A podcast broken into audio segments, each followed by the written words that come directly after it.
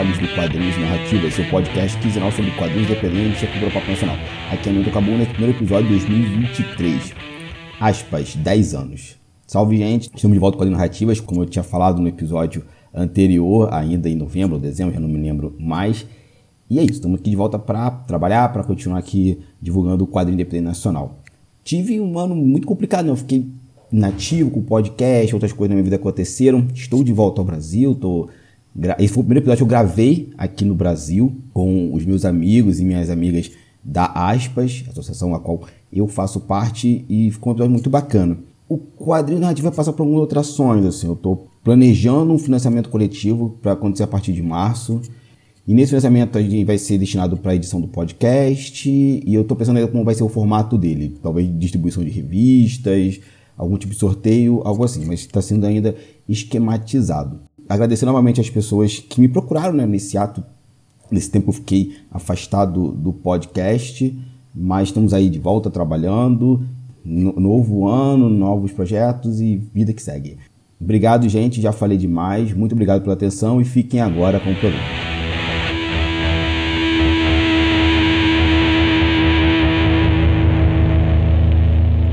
Começando mais um Quadrinhos Narrativas, o primeiro de 2023, o primeiro depois de um, de um ano sabático meio forçado aí, mas estamos aqui de volta e, e para ficar dessa vez.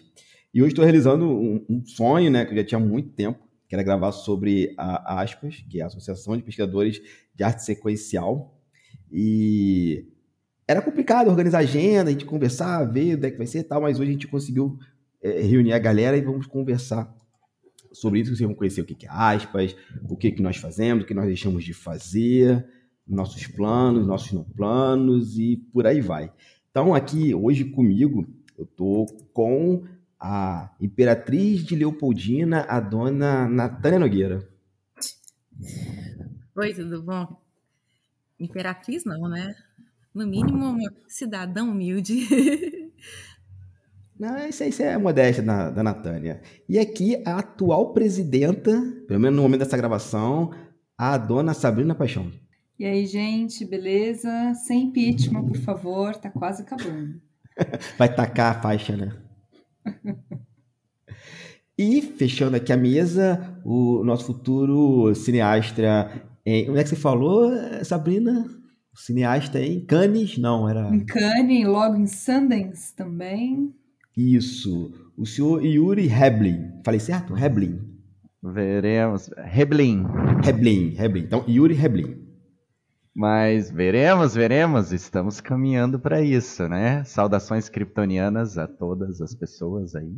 Isso, maravilha, gente. Assim, essa galera tá. É, bom, são da aspas, né? São meus amigos. Vocês vão entender agora como funciona é, a organização que a gente faz parte. Então vamos começar, né, pela ordem é, quem são vocês na fila do pão? Então, começando com a Natânia Nogueira. Quem é você, Natânia, na, na fila do pão, além de uma humilde cidadã de Leopoldina, Minas Gerais? Tá, Imperatriz Leopoldina tá ótimo, né? É, eu sou a Natânia, Natânia Aparecida da Silva Nogueira, nome bem comprido aí. Eu tenho formação em História, é, trabalho com história das histórias em quadrinhos, entre outros temas que são do meu interesse, eu estou na Aspas desde o início, junto com o Yuri, é, e, enfim, é, eu gosto muito de pesquisar, pesquisar quadrinhos, é, principalmente. É uma aspas, pelo menos para mim, né? Não sei para os outros, foi uma foi um presente, né? Uma forma de eu conseguir é, fazer com que essa coisa que eu faço por prazer ela se tornasse uma coisa compartilhada com outros colegas que fazem a mesma coisa, né? Então essa sou eu. E você tem um blog também, se não me engano. Eu tenho uns blogzinhos aí, menino, mas ultimamente o povo não está muito querendo ler blog, não. mas eu tenho um blog, eu tenho um blog de história, que eu ah, coloco coisas de história, coloco, coloco comentários sobre quadrinho, livro, filme, o que dá vontade de escrever. Eu gosto muito de escrever. É verdade, eu sou melhor escrevendo do que falando, inclusive. Então, quando eu tenho vontade de escrever, eu vou lá coloco no meu blog, mas é uma coisa assim, bem despretensiosa. E quem quiser visitar, chama. Esqueci o nome do meu blog. é, Brasil, Brasil História Sem Fronteira, acho que é isso mesmo. Ensine História Sem Fronteira. Pega é, a cola aí e você faz o jabá no final com o nome certinho. Faça o jabá no final, pode deixar. Isso. Aí, começar com jabá pega... é sacanagem, né? Começou fazendo propaganda, nossa senhora. Né? Agora, Sabrina, Sabrina já gravou inclusive aqui um podcast comigo, já tem uns dois ou três anos. Eu, ela, o Gustavo e a Domênica Mendes estavam falando sobre algum, alguma coisa da história, assim. Eu vou deixar linkado aqui, que eu nem me lembro do, do nome desse podcast. Então, Sabrina, quem é você na fila do pão? Oi, tudo bom, gente que nos ouve aí no futuro? É, sou Sabrina da Paixão Brésio também, nome acadêmico, mas uso mais Sabrina da Paixão por aí. Eu sou historiadora de formação e é, recentemente, bem recentemente, agora doutora em educação pela FEUSP. É, faço parte do Laboratório de Experimentações em Arte Educação e Cultura lá da FEUSP também, onde eu ministrava, pretendo retornar agora também depois da tese com o núcleo de história em quadrinhos e sou pesquisadora do Centro de Pesquisa e Formação do SESC São Paulo na área de tecnologias e artes, que engloba também a pesquisa em artes gráficas e aí os quadrinhos me encontram lá também junto com a cultura dos games, que é uma outra frente também que eu estou começando a pesquisar. E é, o podcast que a gente fez antes é, era bom esquecer mesmo, estamos tentando, porque era sobre fascismo, não é mesmo? Putz, pode crer. Esquecemos pressa demais e não podemos fazê-lo, o nome do episódio. É, exato. Então, esperamos poder esquecer rapidamente essa questão, mas é, tinha um contexto, né, da gente ter Sim. discutido isso lá, e, enfim, e sobrevivemos a esse período nefasto. É. Então, essa sou eu aí na fila do pão, atualmente na coordenação geral da Aspas. É, também estou desde o princípio como filiada, né? A gente vai conversar um pouco sobre isso, mas tive o prazer de ver ela sendo gestada e discutida ali em uns cafezinhos, é, em algumas sessões da Ampu. E, e, é isso. Por enquanto, isso aí sou eu na fila do pão, esperando alguém chamar meu número. Só uma pergunta, você falou games, é, é videogames ou games analógicos? Fiquei...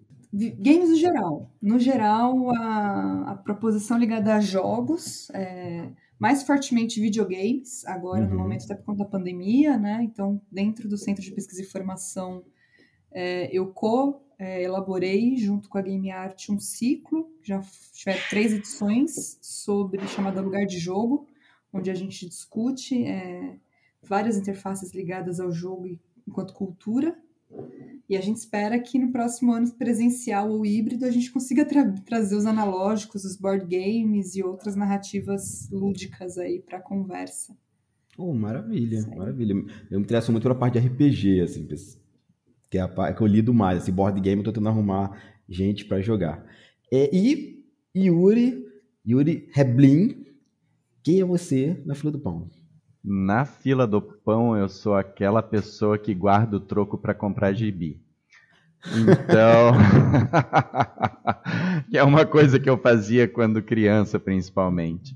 É, mas eu sou teólogo de formação, é, professor de curso superior e, e pós-graduação na área de teologia e ciências da religião é, pesquisador na área de cultura pop e histórias em quadrinhos e arte sequencial mais no sentido de cinema, né? É, e, bom, atualmente uh, vertendo para a área do audiovisual, né?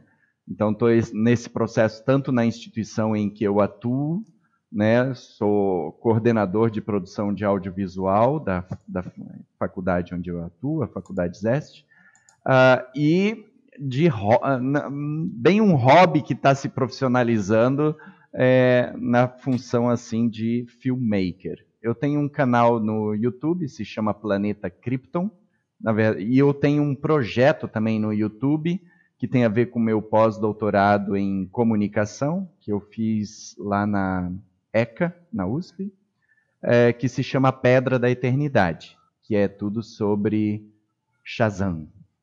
Capitão Marvel. Eu até tomei cuidado assim, porque se eu falar com entonação pode acontecer alguma coisa, então aí poderia Foi você que levou aquele raio para o acampamento bolsonarista, entendi. Não é, descobrimos, assim. É. Se um raio cair, já vou saber a culpa de quem que foi. Né? É, mais ou menos nessa direção. É, você falou que tem o, o, o planeta. São dois projetos no YouTube. É o Planeta Krypton e o Shazam. O Planeta Krypton é sobre o quê? É um, uma miscelânea, na verdade. Ele tem vlogs pessoais, tem tutoriais sobre audiovisual, tem dois curtas independentes junto com os bastidores, né, que estão lá disponíveis, né? Uhum. Uh, e, e, essas coisas assim, então mais livres. Assim, tem algumas uh, palestras como professor, tem aulas de docência, então é uma miscelânea assim, um cadinho de tudo, né? No início era meio que um depósito, aí durante a pandemia aí eu comecei a, a com vlogs e tudo, então criou assim um fluxo mais eclético, digamos assim. Não, bacana. Tudo que eles falam vai estar linkado aqui para vocês acompanharem o trabalho deles e outras coisitas que a gente vai falando aqui no meio do episódio, gente. Antes de falarmos sobre as aspas, vamos falar sobre vocês um pouquinho mais, assim. Então, começando com o Yuri, é, em que momento, Yuri, você começa a se interessar pelas histórias em quadrinhos? Bom, eu me interesso pelas histórias em quadrinhos desde muito pequeno, né? É literalmente essa tentativa de guardar o troquinho quando eu ia para a padaria e eu passava numa banca perto e comprava o que tinha, né? Então eu lembro assim de algumas coisas do tempo do formatinho da Abril, né? Eu lembro de ter comprado o casamento do Homem-Aranha com a Mary Jane na Homem-Aranha número 100. Eu lembro umas coisinhas assim meio meio emblemáticas, né? Então, é, meus, meu contato com as histórias em quadrinhos foi desde bem pequeno, assim, né? E eu passei durante, durante até a minha vida até chegar onde eu estou por diversas crises, né? No sentido de estou amadurecendo, tenho que me desfazer dos quadrinhos. Aí eu vendia tudo nas sebos, as coleções todas. Aí depois eu me arrependia, tentava reaver, pagava o dobro pelo que eu vendia, aquela lógica, né? Aí eu começava a nova coleção, aí depois outra crise quando entrava na faculdade de me desfazer, agora virei adulto, pessoa séria, tenho que largar essas coisas. Né? Então, até que foi um processo de, né, de aceitação e constituição da identidade mesmo, né? Então é mais ou menos nessa, nessa vibe. E na esteira daí vem a cultura pop em geral, né? Porque eu cresci vendo Superman do Christopher Reeve numa TV preto e branco, Super Amigos, o próprio Capitão Marvel, né? O Shazam e por aí vai. Era, o do Shazam era aquela série que ele andava dentro de uma van, né? De, de uma van, é, com o mentor. Sim. Né? Isso, Sim. que nos quadrinhos depois ele virou o tio Dudley na fase da DC da década de 70. Ah, tá. Não sabia que. Eu achei que esse personagem fosse criado para aquela série. Não sabia que ele depois inspirou. Melhor, é, ele foi criado para a série depois migrou, migrou para os quadrinhos. Achei que fosse. Ele não, não tivesse essa correlação é, entre os quadrinhos e, e a série. Então, Sabrina, a senhorita, quando é que você começa a interessar pelo, pelas histórias em quadrinhos? É, eu vou por um caminho é, parecido também, né? O meu primeiro contato com quadrinhos na infância vem pela Maurício de Souza Produções, né? Que eu acho que a gente não passa no Brasil incólume por ela.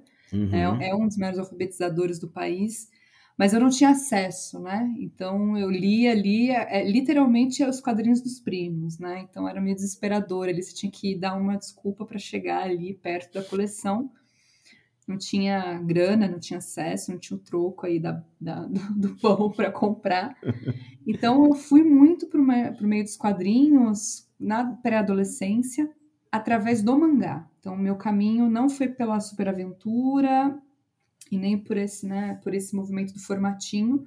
Eu pego o boom do mangá, eu conto um pouquinho essa história até no, no e-book do Mulheres e Quadrinhos Universidade, que foi organizado pela Dani Marino e pela Laluna Costa, é, Laluna Machado. Vou deixar depois o link também com vocês para colocar aí no. que ele é distribuído gratuitamente, né? Esse é um adendo ao livro Mulheres e Quadrinhos, uhum. focado em, em pesquisa acadêmica, e lá eu conto um pouquinho desse processo. Então, eu venho dessa cultura pop da, do anime, então, anos 90, Manchete, não é mesmo? Seiya, Cavaleiros do Zodíaco e Sailor Moon, toda essa parada. E nos anos 2000, com a Cartoon Network trazendo é, Sakura Card Captors, Rurouni Kenshin, mas também a Locomotion, que é uma grande menção, né? Foi o que me formou mais, né? Até que vem esses uhum. animes em japonês, é, animes que com certeza não era para minha faixa etária na época, é, mas assisti lá muito antes de ser modinha, lá quando era tudo era mato. Eu assisti Cowboy Bebop, Neon Genesis Evangelion, é, Blue Seed, Bubblegum Crisis, é, vários é, animes clássicos que depois foram sendo descobertos, né? Hoje mesmo Cowboy Bebop está aí nessa sendo redescoberto por conta da Netflix, mas lá nos idos de 2000 eu tive contato mais forte com as animações e aí o mangá vem nessa esteira, né? Você tem um grande investimento das editoras brasileiras na época em trazer os mangás que estavam sendo transmitidos, né? Então eu tenho o primeiro exemplar de Sakura Card Captors, quando um dia nesse país o mangá foi 2,90. Uh, cara. Não 79,90.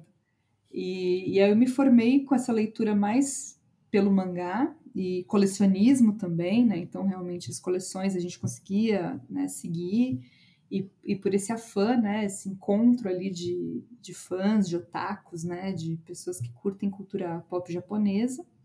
E aí, quando eu chego na universidade, na graduação, procurando ali um objeto de pesquisa para iniciação científica, é, eu falo que tudo tem a ver com a aspas também, porque calha, né, de, de acontecer um encontro da, da AMPU na faculdade de História da USP, e por acaso eu estava lá, e por acaso eu cabulei a aula para ir assistir um GT de quadrinhos, que eu acho que era Justo. o primeiro, um dos primeiros que estava sendo proposto, e onde essa galera que você está aqui convidando, a Natânia, Yuri, Amaro, Valéria, Fernandes, essa galera toda estava por lá.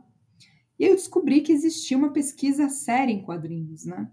E fui, fui atrás disso, e aí me deparo com Sônia Luiten, né? Que é uma pioneira não só no estudo de quadrinhos, mas com uma dissertação sobre mangá. Então, uhum me abre ali um caminho é, que eu não achava possível e eu percebo quanto o quadrinho fazia parte da minha experiência pessoal. Eu não acho que me identificava aí como uma leitora de quadrinhos, é, como as pessoas se colocam, né, ficcionados. Depois é, foi a partir da pesquisa lá na academia, na graduação, que eu me dou conta desse percurso, né, de como já fazia décadas que eu estava colecionando e, e, acompanhando esse mercado e essa produção e discutindo sobre isso e encontro um caminho na universidade para pesquisar isso também. Né? Então esse é um pouco meu caminho aí. Não vou entrar na querela Marvel DC, porque enfim eu passei incólume por ela. Eu sou uma clampista sofredora. É, isso já me basta. Então esse é, esse é meu rolê aí com os quadrinhos. Um sofrimento por vez, né? É, para que você né, sofrer entre Marvel e DC? Você pode escolher a Clamp e não ter nenhuma história terminada não na é. vida. Não é mesmo? Verdade, verdade. faz, faz sentido, faz sentido. E, Natânia, você, depois que virou imperatriz, como é que os quadrinhos entraram na sua vida? Menino, eu vou te falar que eu me senti tão velha ouvindo a Sabrina e o Yuri. Gente, eu sou, da, eu sou da época do Nacional Kids, sacanagem. Primeiro quadrinho que eu comprei com meu dinheiro suado aos 11 anos foi Homem-Aranha número 1. Olha que coisa. Olha da Abril? É isso que eu ia perguntar. É, da Abril. Ah, então é, não é, é tão antigo assim. Tinha 11 aninhos aí. Bom, olha só, eu alfabetizei muito cedo. Eu, com 5 para 6 anos já era alfabetizada. E eu, eu, eu gostava muito de ler história e quadrinho, me ajudou muito. Agora, da mesma forma que a Sabrina, na minha casa não entrava é, revista em quadrinho. Então, a única fonte que eu tinha para poder pegar quadrinho eram os meus primos, os meus primos mais velhos, né? Eu era uma pessoa assim muito criativa. Eu pegava as revistas e me trancava na dispensa para ninguém me achar e ficava lendo lá, quase que no escuro, porque se eles descobrissem que eu tinha pegado, eu estava morta, né? E eu comecei com terror. Os meus primos só gostavam de, de quadrinhos de terror, era lobisomem, era Drácula. E eles gostavam muito também de fantasma. Então eu comecei com terror, aventura e, e, eu gostava muito da Disney. Eu lia muito quadrinho da Disney, que eram as três coisas que eu encontrava para ler.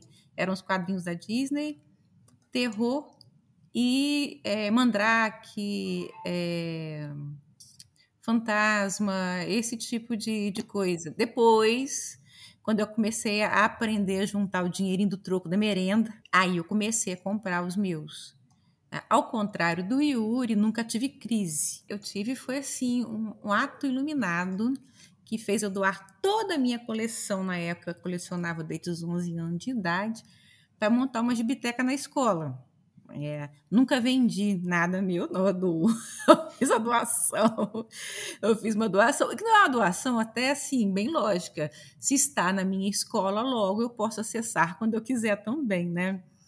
Não, eu, eu, sou meio, eu sou meio despreendida. Eu tive minha fase colecionista, mas eu nunca fui uma pessoa assim é que se agarra muito às coisas. Tipo, eu tenho hoje é, um acervo que é um acervo que eu tenho muito orgulho dele, de quadrinhos e livros que eu selecionei.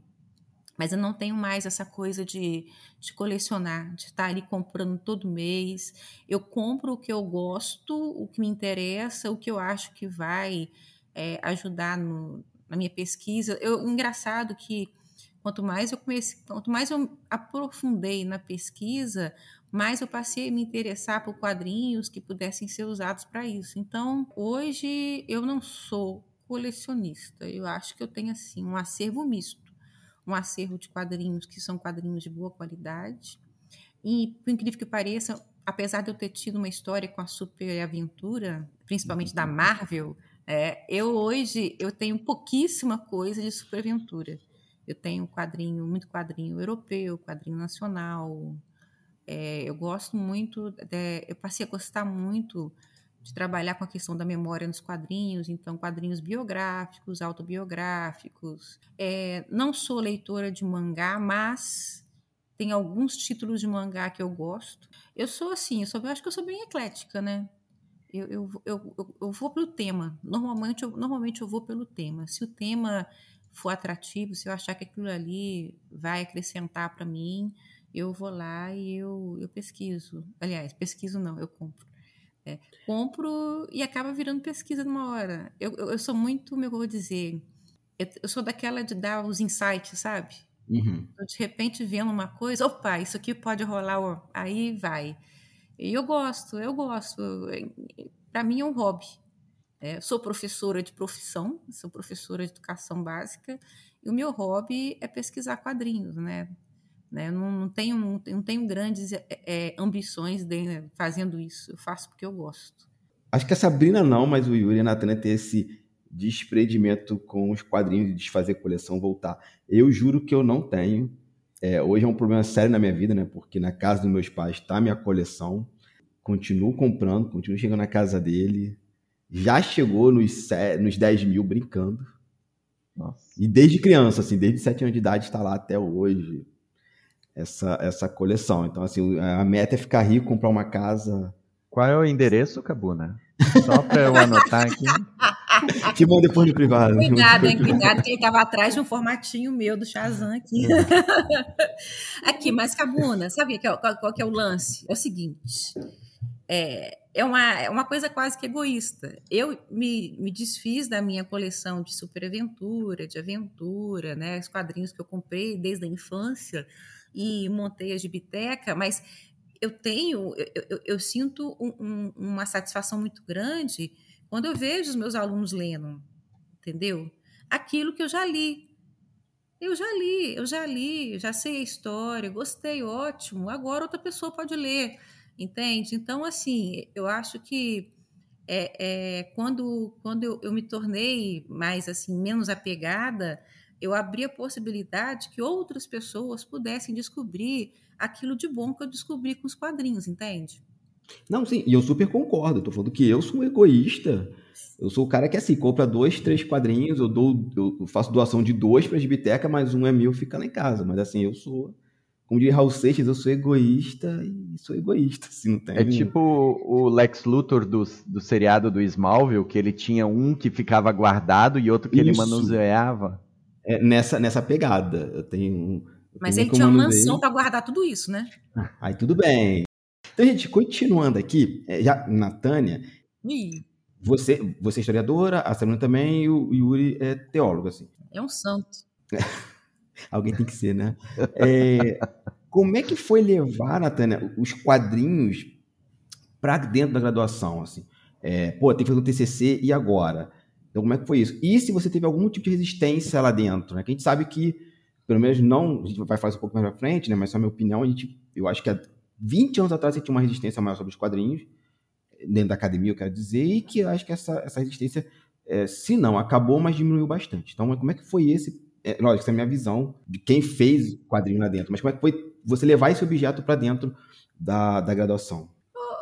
Assim, eu nunca tive resistência. Até quando as pessoas falam da dificuldade a pesquisar quadrinhos, assim, hum, não, eu não me identifico muito com isso, não, mas eu acredito uhum. que eu não sou a regra, tá? Eu não devo ser a regra, porque eu ouço muita gente reclamando. Mas foi uma coisa muito natural. Porque, é, igual eu te falei, eu nunca fiz com muita pretensão de, de ganhar alguma coisa com isso, por assim dizer. Então, é, eu comecei trabalhando quadrinhos em sala de aula, aí comecei a me interessar, falei assim, ah, deve ter mais alguma coisa além disso que eu posso fazer. E aí a Valéria Fernandes fala que fui eu que empurrei ela para essa vida, mas foi ela que me empurrou também. Por quê? Teve uma Ampu que foi em Juiz de Fora, ali em Juiz de Fora, e eu chamei a Valéria Fernandes. Se eu não me engano, acho que foi em 2000, 2004, uma coisa assim. Acho que foi antes. Não, foi antes, foi antes. E eu falei assim: ah, Valéria, vamos inscrever trabalho sobre quadrinhos. A gente escreveu, cada um escreveu um de quadrinhos e educação. Na época, nem eu nem ela, a gente mexia com pesquisa histórica com quadrinhos. E nós fomos para lá. Nosso trabalho foi aceito, a gente apresentou. E aí foi uma surpresa danada. Por quê? Porque a gente achou que a gente ia, ia ficar no cantinho e o pessoal. Era uma mesa que tinha cinema, fotografia, né? Aí o pessoal do cinema ia bombar, a fotografia ia bombar. Mas quem foi o centro da atenção acabou sendo eu e ela. Todo mundo queria saber mais. E a partir dali a gente ficou meio que motivada para fazer mais coisas. Por fim, eu acabei, depois de muitos anos, acabei fazendo mestrado, aí fiz mestrado sobre quadrinhos. A minha orientadora foi a Mary Del Priori, tanto no mestrado quanto no doutorado, e ela sempre deu o maior apoio. Na faculdade, na Universo, onde o, me aceitaram para fazer o mestrado e o doutorado, eles sempre também valorizaram muito o meu trabalho, e eu acabei conhecendo muitas pessoas legais que me ajudaram. O Yuri, né, é um exemplo, a Sabrina, né, de vez em quando perturbo eles pedindo alguma dica de um livro, de alguma coisa. E eu, eu, sinceramente, assim, eu nunca me senti é, diminuída ou tratada de uma forma diferente porque eu trabalho com quadrinhos, não. Mas eu estou te falando, eu conheço gente que teve muita dificuldade para trabalhar com quadrinhos. Né? Eu acho que talvez eu tenha tido a oportunidades pontuais e eu também tenha conseguido me aproximar de um grupo que, que me fez ir para frente, né? Então, igual eu falei no início, tipo, a Aspas para mim foi uma coisa muito boa. Quando a gente formou a Aspas, eu já pesquisava de um tempo já, mas depois da Aspas passei a pesquisar muito mais. Uhum. O, próprio doutor, o próprio mestrado e doutorado foi feito quando a gente estava na Aspas já. Então, a minha experiência na academia, ela não é ruim. Não posso, não lembro de nada que eu possa falar de ruim. Eu sempre fui muito bem acolhida. Sim. É, então, pegando esse gancho, Sabrina, como é que foi? Como é que você levou o quadrinho para dentro? Você teve essa resistência? É, eu foi um, pouco essa intersecção, né, de encontrar essa discussão a partir dessa mesa da Ampu e encontrar essas pessoas que estavam pesquisando quadrinhos e descobrir que existia um, um caminho ali de pesquisa e pessoas fazendo isso, e aí você vai encontrando referências, né? Por estar na USP, eu tive contato com as aulas do professor Valdomiro Vergueiro, né? Fiz uma disciplina com ele na ECA. Mas quando eu vim para a iniciação científica na história, eu tive uma resistência, na verdade, um descrédito, um desmérito do trabalho. É, o que é engraçado porque eu fui para uma com uma orientação de uma pessoa ligada a cinema. Então, você acha que uma área que também já foi né, tão difícil de, de se sedimentar enquanto campo de pesquisa é, válido, né, justo pelos pares, né, quando a gente fala válido é sempre pelo outro, porque eu acho que todo campo de pesquisa é válido, afinal, você está afim de pesquisar aquilo, aquilo te diz alguma coisa sobre o mundo. Uhum. É, foi muito interessante, porque foi uma coisa do tipo, vai aí, faz aí, isso aí não é tão, tão relevante, ah, né? E aí eu fui para educação. Então foi na FEUSP e dentro do LabArt em 2011 que eu encontro um espaço, como a Natânia falou, um espaço aberto para experimentar a linguagem, para entender essa linguagem nela mesma, porque a gente tem uma questão de sempre validar a partir de outro referencial, né? Então ela, ela, ela serve a quê? Ela produz para quê? É uma coisa que eu acho interessante. Eu fiz isso, provavelmente Natânia fez, Yuri fez, todos fizemos em alguma medida, e a gente encontra isso nos trabalhos de pessoas que estão começando a pesquisar quadrinhos. É muito nítido isso, independente da idade da pessoa. É uma questão que eu acho que é do começo da pesquisa, que é sempre ter um histórico. Não sei se vocês já viram, artigos, é, dissertações, trabalhos que primeira parte é sempre o histórico da pesquisa de história em quadrinhos, a história da história em quadrinhos, não só por uma ingenuidade nesse sentido de estar tá começando o beabá e quer mostrar que viu as referências iniciais ali, né, basilares, mas como modo de justificar. Então você pega pesquisas de quadrinho em várias áreas. A gente tem pesquisas de quadrinhos na física, na biologia, na psicologia, na saúde, na história, na educação, em vários, todos os campos são aptos a você abrir com pesquisas em quadrinhos mas tem esse ranço, né, de um certo modo, de sempre voltar para uma coisa de, olha, isso aqui é, é, é, válido.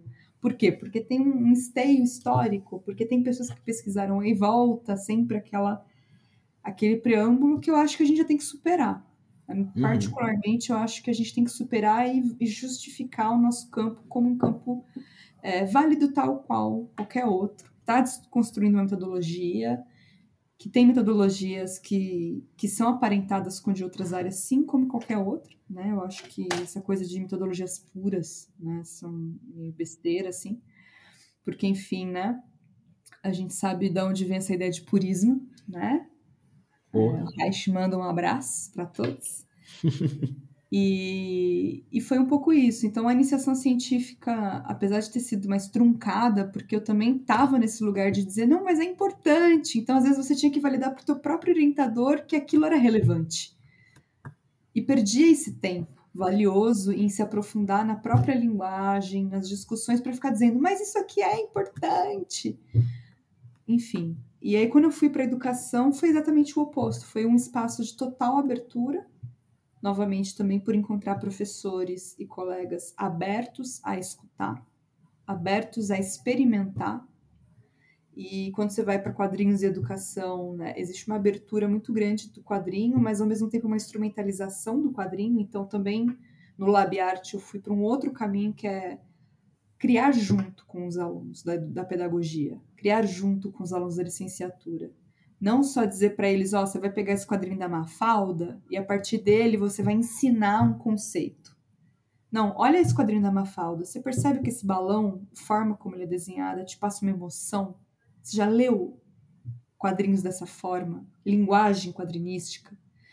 Então a gente está nessa, tava tá nessa discussão lá, né? tem essa abertura e espera que a gente possa formar educadores para ir com essa leitura também né, de que o quadrinho pode ser uma ferramenta, ele pode ser um ponto de partida para uma outra discussão, mas ele em si próprio, ele se basta, tanto uhum. quanto criação e tudo mais. Então, eu fui para esse mesmo lugar, assim, de, de sentir um pouco essa resistência, mas depois encontrar um lugar que nos abraça e, no, e nos permite respirar e produzir coisas.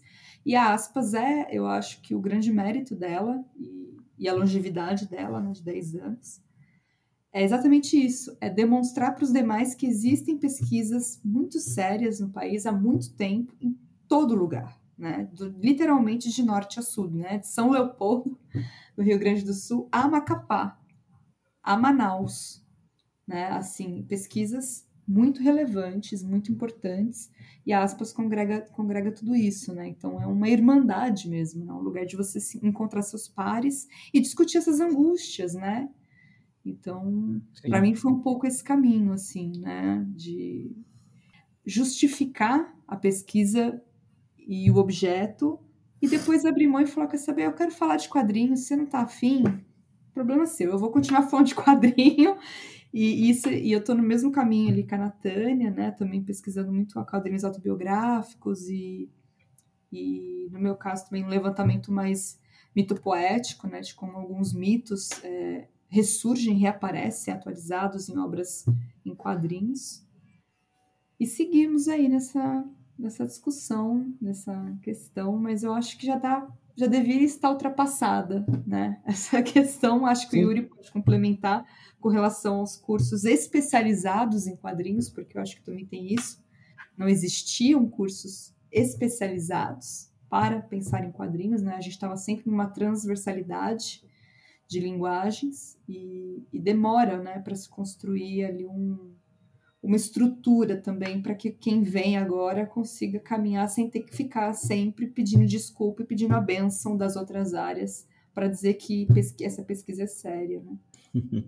certo. Então agora o, o Yuri, né, a mesma ideia. Como é que você levou as histórias quadrinhos para a sua formação e se você teve algum tipo de barreira, alguma resistência nessa, nessa escolha? É, durante a graduação, né, as etapas intermediárias, assim, as atividades de monografias e, e até mesmo o TCC, eles flertaram, digamos assim, na verdade, mais que flertaram, eles abordaram a, a arte sequencial em geral, né? Então, tipo assim, eu tive trabalhos na área de cinema e o meu TCC foi na área de quadrinhos, né? Assim, o tema foi quadrinhos, né? Uhum. Aí, pegando dentro do espectro das ciências, da religião, o, a, a, dimensão mítica e simbólica, né? A partir da superaventura. E aí, ali, na graduação, eu não tive, assim, uma dificuldade substancial, né? Porque graduação, como visa formação para atuação em um mercado de trabalho, então eu acho que, em geral, a academia não se preocupa tanto em que, o que, que tu vai fazer no TCC. Agora, quando tu entra no mestrado, no doutorado, daí o negócio é mais complicado, porque você tem que lidar com a comunidade científica da área a qual, ou para a qual, na verdade, tu está se candidatando, né? tem que conhecer quais são os parâmetros dessa área, os agentes que estão ali uh, atuando, né?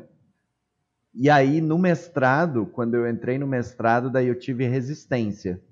É, eu quis pesquisar no mestrado o Homem-Aranha, e nem era o gibi do Homem-Aranha, era o filme do Sam Raimi, o primeiro e o segundo, que eram os que tinham na época, uh, para tentar entender a, a, questão da angústia uh, do Homem-Aranha, né? que aí eu estava relacionando com a angústia kierkegaardiana, fazer uma discussão existencialista nessa perspectiva, digamos assim, né?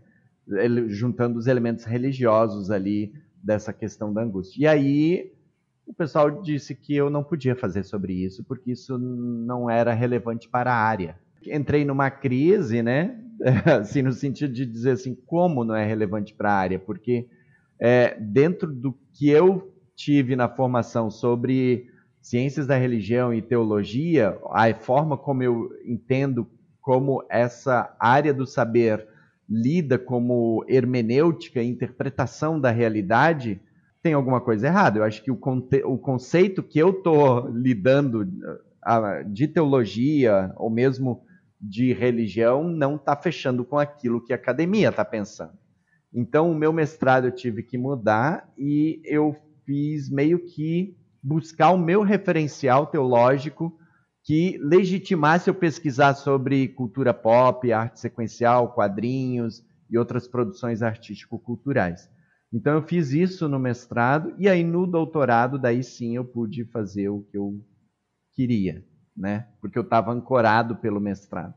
E aí, mesmo que o pessoal talvez não entendesse direito os processos, porque quadrinhos era uma coisa assim meio fora do tradicional da área, né? Ainda assim eu fui bem aprovado e depois o meu trabalho foi encaminhado para o Prêmio CAPES de Tese e eu acabei ganhando. E com isso eu fiz o pós-doutorado em Ciências da Comunicação na USP. E aí é interessante porque eu acredito que até hoje, pensando na, no Prêmio CAPES de Tese, eu acho que é a única tese que tem os quadrinhos, premiada no caso, né?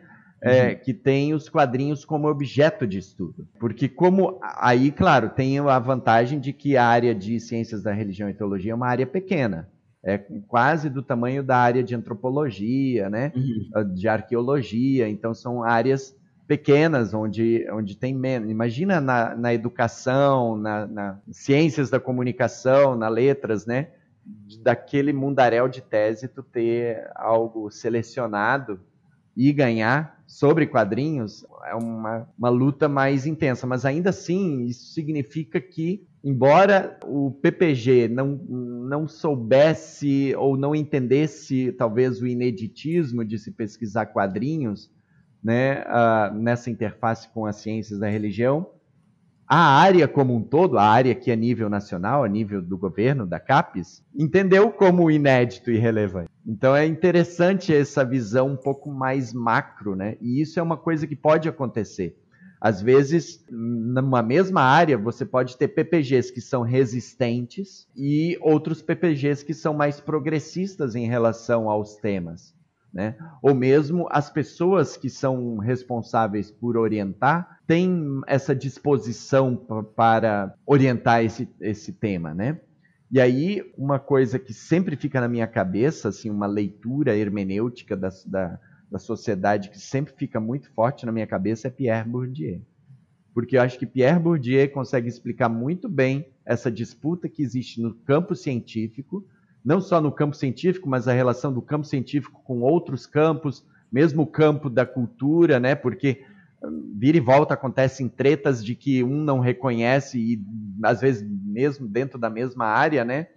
Então tem essa esse tipo de discussão e a questão dos objetos que são reconhecíveis a serem pesquisados, né? Que também é uma análise do Bourdieu lá naquele livro de coletânea Escritos da Educação então, eu acho que ele explica muito bem essa, essa dinâmica desses, desses tensionamentos entre os agentes que formam a área do saber. Né? E ali também eu tive que, em algum momento, fazer um breve retrospecto histórico ainda. Uh, e agora, os trabalhos que eu oriento sobre quadrinhos e, e mesmo cinema, Uh, aí eu digo, não faça isso. Foca no teu objeto, né? O cinema ainda é bem mais tranquilo, porque não precisa Sim. escrever a história do cinema, mas quadrinhos, vira e volta, ainda acontece isso, né? Uh, de, de, buscar uma justificativa de alguma ordem. Uhum. Continuando contigo então, Yuri, é, hoje, a, a, pesquisa de quadrinhos na academia, ela avançou, ela regrediu? Como é, que posição nós estamos hoje? Assim, porque você falou que, dependendo de onde está, é mais progressista ou não. Mas no geral, nós avançamos ou regredimos? Eu acho que no geral, pensando assim, no, geral mesmo, das 49 áreas do saber, eu acho que sim, eu acho que a gente avançou bastante, porque agora temos duas décadas de diversas pesquisas pipocando de quadrinhos, mesmo que alguns PPGs uh, ah, ainda possam ter resistência, e isso depende muito da configuração de pesquisa do PPG, ou mesmo do enfoque do próprio PPG, ainda assim tem praticamente todas as áreas do saber, assim, estou falando praticamente porque eu não tenho nenhum dado concreto aqui para passar de imediato, uhum. mas uh, aborda, abordam ou abordaram quadrinhos, inclusive medicina, né? Então, nós temos pesquisas assim em, nas mais diferentes áreas. Algumas áreas são bem mais avançadas, assim, em termos de quantidade de pesquisas, como é o caso de letras, educação, comunicação, história, né? São as áreas que têm mais pesquisa a respeito. Mas outras áreas também estão meio acompanhando junto ali, assim, né? Uhum. Dentro das suas dimensões. Então, eu acho que em linhas gerais, sim, cresceu. Cresceu bastante e o pessoal não vê mais com tanta estranheza eu acho que o desafio daí também para manter a relevância é o perfil da pessoa pesquisadora que, em, que deseja pesquisar quadrinhos. Porque isso diz muito, sabe? No sentido de você ter que fazer um distanciamento crítico. Isso não significa ser menos apaixonado pelo objeto de estudo, porque você tem que ter paixão para poder fazer uma pesquisa, né?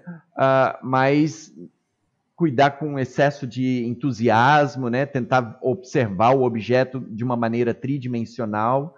Né? Isso foi uma dificuldade que eu mesmo passei no meu doutorado, porque como eu pesquisei a superaventura e eu sou muito leitor de superaventura ainda hoje, eu não conseguia criticar, Mas qual é o problema do Superman? É perfeito.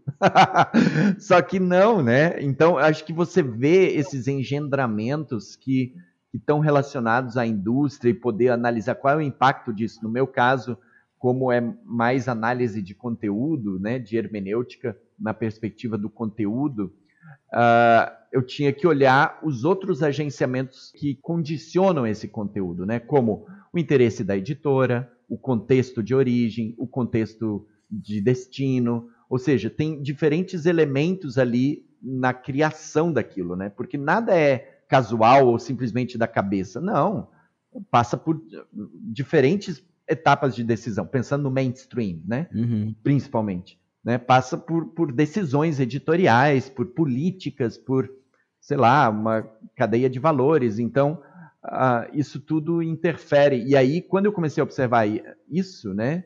Então tá, Superman é dos Estados Unidos, como é que a sociedade norte-americana se relaciona com um produto que lhes é próprio, o que, que isso fala sobre religião, como o capitalismo, que está relacionado ao sucesso, relaciona. Então tu tem que observar isso e como isso funciona. Acho que esse é o principal objetivo, eh, desafio assim dessas pesquisas, né? Se você vai só mais no entusiasmo e, e por vezes se concentra muito no, na descrição, descrição é uma etapa da pesquisa, mas não é a pesquisa em si, né? Uhum. Então eu acho que esse é o, é o desafio, eu acho. Entendo. É, Natânia, então, você. Então, dentro do mundo acadêmico, nós avançamos ou regredimos? Né? Como é que você enxerga isso? a, pesquisa de quadrinhos da academia. Nós avançamos. Ah, eu acho assim que cresceu, cresceu enormemente e ganhou um status muito maior do que tinha. É, ganhou um status. É, hoje é um tema que atrai a atenção de muita gente.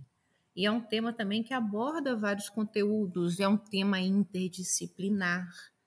Né? Quer dizer, não é monopólio apenas da história, da letras, da comunicação. Eu acho o exemplo melhor disso o trabalho que o Idiomar faz com zoologia cultural, uhum. trabalhando com quadrinhos e com outras mídias. Então, é, eu acho que a gente vive um momento de renovação, renovação das fontes. Na, na verdade, não é um momento, é um processo que já vem ocorrendo, já tem algum tempo, em que você está começando a incluir outros viés de pesquisa, outras fontes, dialogando de uma forma diferente o material que foi produzido, é, principalmente nos quadrinhos, aprendendo a, a, a tirar deles conteúdo que eles guardam e que antes era passado despercebido, porque você desmerecia a fonte. Né? Desmerecia a fonte. E o quadrinho é uma fonte e é um objeto. É um objeto também. Eu acho legal a gente poder é, perceber hoje como o interesse cresceu, não apenas no Brasil, e o Brasil, gente, é um, eu considero o Brasil um país pioneiro na pesquisa de quadrinhos. A gente pode não, não ter uma produção de quadrinhos assim exponencialmente tão grande quanto França, Bélgica, Japão, Estados Unidos, mas em termos de pesquisa, eu acho que a gente está muito além. A gente está é, é, é produzindo conhecimento com quadrinhos numa quantidade muito maior do que é, é, esses países que eu citei. Não, não que lá não se faça, mas eu acho que aqui a gente tem uma tem tido uma tendência a buscar na, na cultura pop, na arte visual, de forma geral, uma um caminho novo. E muita gente jovem querendo fazer isso. Uhum. É, a gente teve há pouco tempo, inclusive, a fazer uma propaganda, Sabrina. A Aspas foi uma das patrocinadoras de, um, de é, uma parceria com a Fiocruz, em que a gente trouxe aqui para Leopoldina, para a biblioteca da escola e para as escolas, no plural, né, porque foram várias escolas, oficinas de mangá, anime, oficina de perfume ensinando química a partir do Harry Potter cada oficina maravilhosa. Você via o, o, os, os, jovens, assim, as crianças, adolescentes, assim, eles não queriam sair das oficinas, queriam ficar. E, e, quando os professores tiveram as oficinas também, eles não queriam ir embora, não. É uma coisa assim. É, você, você percebe que existe uma, uma abertura para que a gente leve é, esse material, seja na forma de iniciação científica, é, para orientar trabalhos com alunos, professores também desenvolverem trabalhos, existe uma, uma, uma abertura para isso. Uhum. Existe uma abertura muito maior do que uma resistência. No passado, aí eu vou é, é, até afirmar, é, havia uma resistência, uma, uma desconfiança. É, hoje, a abertura ela tem sido muito maior. Então, eu, eu acho que não apenas em questão de, de produção de conhecimento, produção, acadêmica, a mesma, a mesma a, a, vamos dizer assim, o mesmo o mesmo avanço, eu não gosto da palavra avanço, não, vamos dizer assim, o mesmo avanço que a gente teve é, na universidade, a gente está tendo também nas escolas. O que eu acho que é muito importante, porque a gente forma é, é o pensamento, vamos dizer, crítico, a gente, a gente quebra certos tabus e preconceitos é a partir da escola. Sim. A pessoa que chega numa universidade, ela já chega pronta para poder experimentar de tudo né, ser mais criativo. Então, eu acho que a gente tem que investir mesmo e, e, cresceu muito. A gente vê a quantidade de trabalhos que são inscritos todo, todos os anos na aspas, nos encontros. A gente não faz grandes encontros, mas a quantidade de trabalho é bem grande, eu acho, pelo menos para mim, eu acho. Não é um encontro internacional igual da USP, não é um encontro é, que vai envolver é, editoras, isso e aquilo, mas a gente consegue reunir todo ano um bom material. E a gente tem publicado, a Sabrina aí pode até me corrigir, a gente tem publicado muito. E coisa boa. Coisa boa mesmo, não é, ah, fez, publica. Não é assim, não. A gente está publicando material de qualidade. A gente, esse ano foram quantas publicações, Sabrina? Quatro? Isso, por aí. É, eu vou falar disso aí também. É, é né? Então, assim, é, é, pensa bem. Tá? Isso só aspas. Imagina assim, os outros lugares que estão tendo também trabalhos sendo produzidos, sendo publicados. Então, eu acho que isso já responde, né? Que é uma área que cresceu, que está crescendo cada vez mais e a tendência é que continue. Bacana. Então, Sabrina, tua visão agora sobre esse, essa pergunta. Sim. Não, é, é, notório realmente esse avanço, esse aumento, né? Avanço realmente é uma palavra ruim, porque dá uma impressão de progresso. É um aumento realmente, não só em quantidade, mas em qualidade, que eu acho que faz parte também de um momento em que as coisas, as pessoas se encontram, né? Existe um cruzo. Então, esse ano, por exemplo, a gente comemora 10 anos da Aspas, 10 anos do NUPEC, que é um grupo de estudos de quadrinhos no Mato Grosso é, do Sul, e a gente tem o Observatório de Quadrinhos, a gente começa a entender que existem vários núcleos e grupos que já estavam produzindo esses lugares é, muito localmente e que também com o desenvolvimento das redes as pessoas começam, né, isso começa a ser amplificado e, e, e mais consolidado. E isso também ajuda nessa validação com todas as aspas, né, perdendo o trocadilho aqui da associação, mas com todas as aspas, é, de outras áreas e de outras pessoas, né, é, a entender que isso é, é muito relevante, né.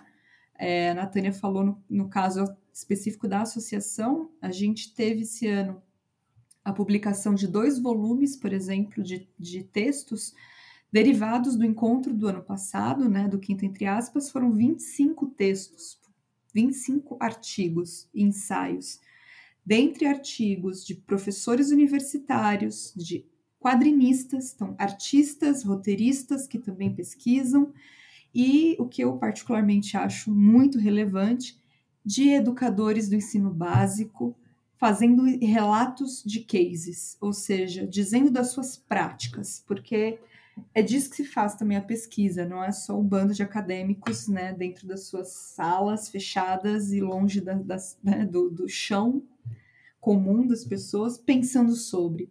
É abrir espaço e valorizar as experiências de quem está no dia a dia fazendo e propondo, né, com todas as coisas que nós estamos passando nesse país de, de desarticulação de ministérios e de verbas e de, de estímulos mesmo.